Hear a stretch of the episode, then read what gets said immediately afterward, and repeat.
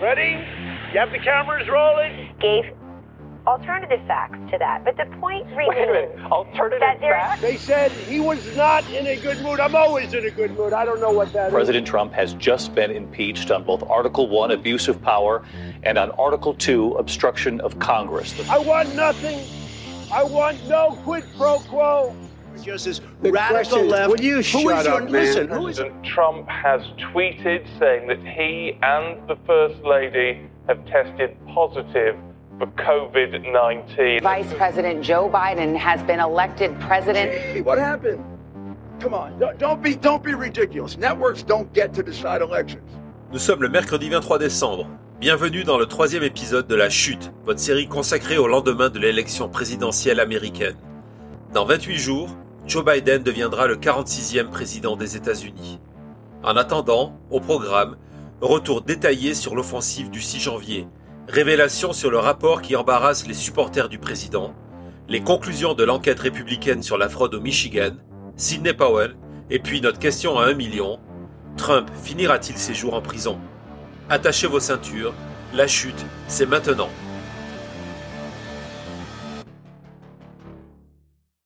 Avant de passer à table, petit détour par la cuisine. La chute, c'est d'abord une question de choix, celle des sujets traités dans cette petite virgule quotidienne d'une dizaine de minutes. Aujourd'hui, j'aurais pu vous parler longuement de la première liste de grâce présidentielle de Trump. Une vingtaine de noms. Un élu corrompu. Deux personnes inculpées dans le cadre de l'enquête russe. Des flics pourris. Et quatre mercenaires de Blackwater qui ont assassiné 14 civils irakiens, dont des femmes et des enfants. L'horreur. Au-delà, gardez en tête un pourcentage. Selon une étude de Harvard, 88% des grâces présidentielles et autres commutations de peine concernent des personnes qui ont un lien direct avec Trump ou ont poussé ses intérêts politiques au-delà des limites de la loi. 88%. J'aurais pu aussi vous parler en détail du refus de Trump de valider le plan d'aide du Congrès de 900 milliards de dollars pour répondre à la crise liée au Covid. Un plan qui prévoyait un chèque de 600 dollars pour chaque Américain. Ce soir, Trump en exige 2000, poussant le total du plan au-delà du trillion de dollars.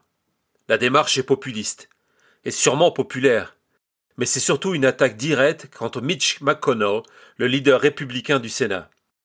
Hier, il présentait le plan comme une victoire personnelle, se vantant en coulisses d'avoir réussi à le limiter sous le trillion de dollars. Trump n'a donc pas laissé passer l'opportunité de lui faire payer le fait d'avoir publiquement reconnu la victoire de Biden. Et c'est finalement les démocrates qui vont en sortir gagnants, puisque le montant proposé par Trump correspond à ce qu'il voulait. C'est d'ailleurs pour cela que Nancy Pelosi s'est empressée de tweeter son soutien au nouveau montant. Mais aujourd'hui, j'ai décidé de placer ce troisième épisode de la chute sous l'axe de deux de vos questions. Des questions que vous avez posées sur mon fil Twitter, at William Raymond. Je profite de l'occasion pour vous encourager à le faire, d'utiliser le hashtag la chute, et puis, en général, pour vous remercier de vos abonnements, vos likes, vos pouces de soutien sur YouTube, vos 5 étoiles sur Apple Podcast. C'est tout cela qui donne de la visibilité à ce programme. Merci. Passons maintenant à table, et débutons par une de vos questions sur le déroulement du 6 janvier. Ce jour-là, je vous en ai parlé hier dans l'épisode 2, le Congrès, c'est-à-dire les élus des deux chambres, celles des représentants et du Sénat, vont se réunir pour valider les certifications des grands électeurs. Des certifications envoyées par chacun des États du pays. Cette validation effectuée, le président du Congrès, le vice-président Pence, déclara les résultats conformes et que Joe Biden est bien élu président des États-Unis. Nous le savons, Trump compte symboliquement s'opposer à ce plan. Pour cela, il a besoin qu'un élu de la Chambre des représentants et un élu du Sénat posent des réserves sur la certification. La réserve entraîne un débat et à son terme un vote. Je viens de le dire, cette opposition est symbolique. Si Trump n'aura aucun mal à trouver des élus pour s'opposer et débattre, il ne dispose pas des majorités nécessaires pour réussir à changer le verdict des grands électeurs.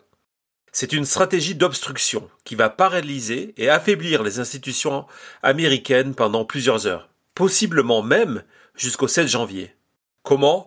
Les proches de Trump, qui se sont réunis à la Maison Blanche, comptent s'opposer aux résultats dans six États et les soumettre au débat, puis au vote à chaque fois.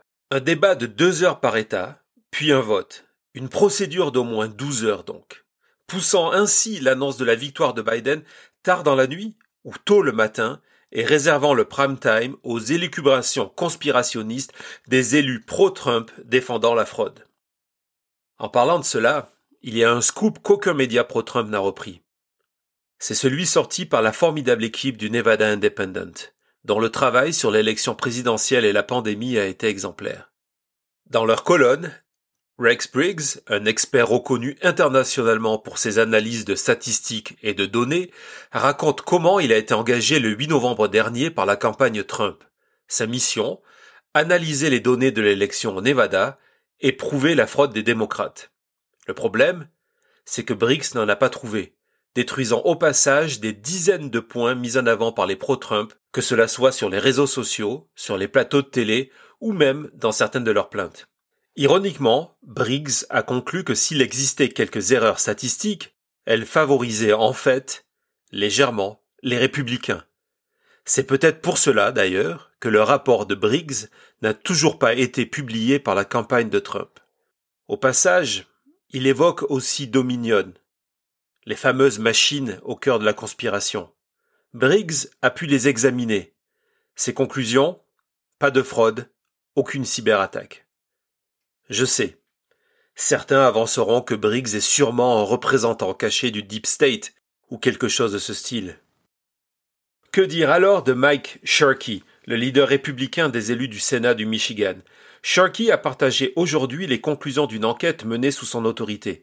Une enquête décidée après de multiples accusations de fraude, dont certaines avancées par Giuliani le 2 décembre dernier devant des élus républicains.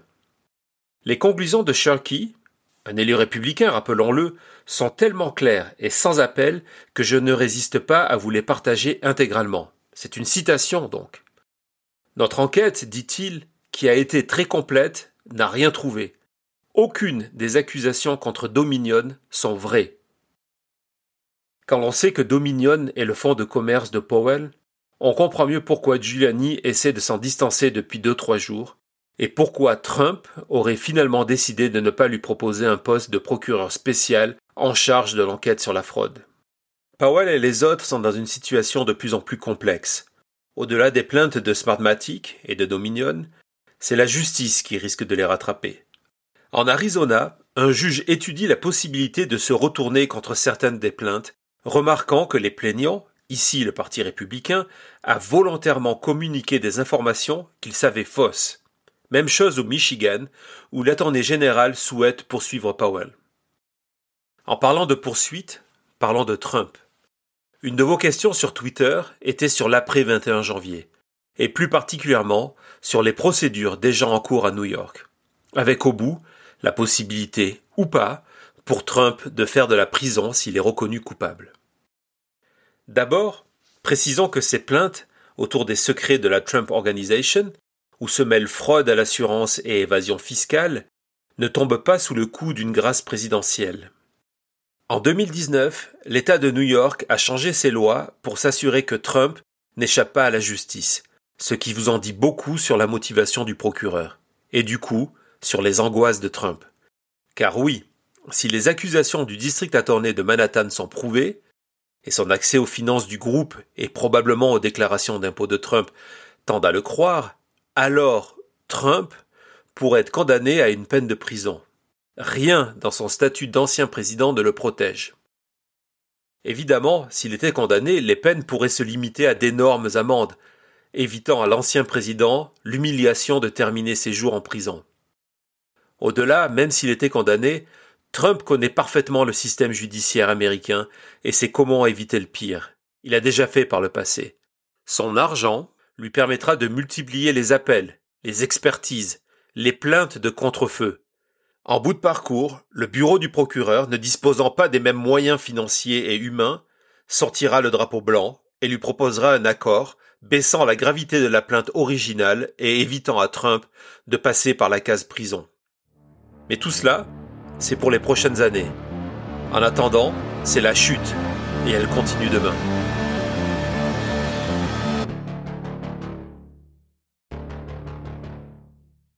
Retrouvez La Chute sur Twitter, at William Raymond, hashtag La Chute, sur YouTube, Spotify et bientôt Apple Podcast.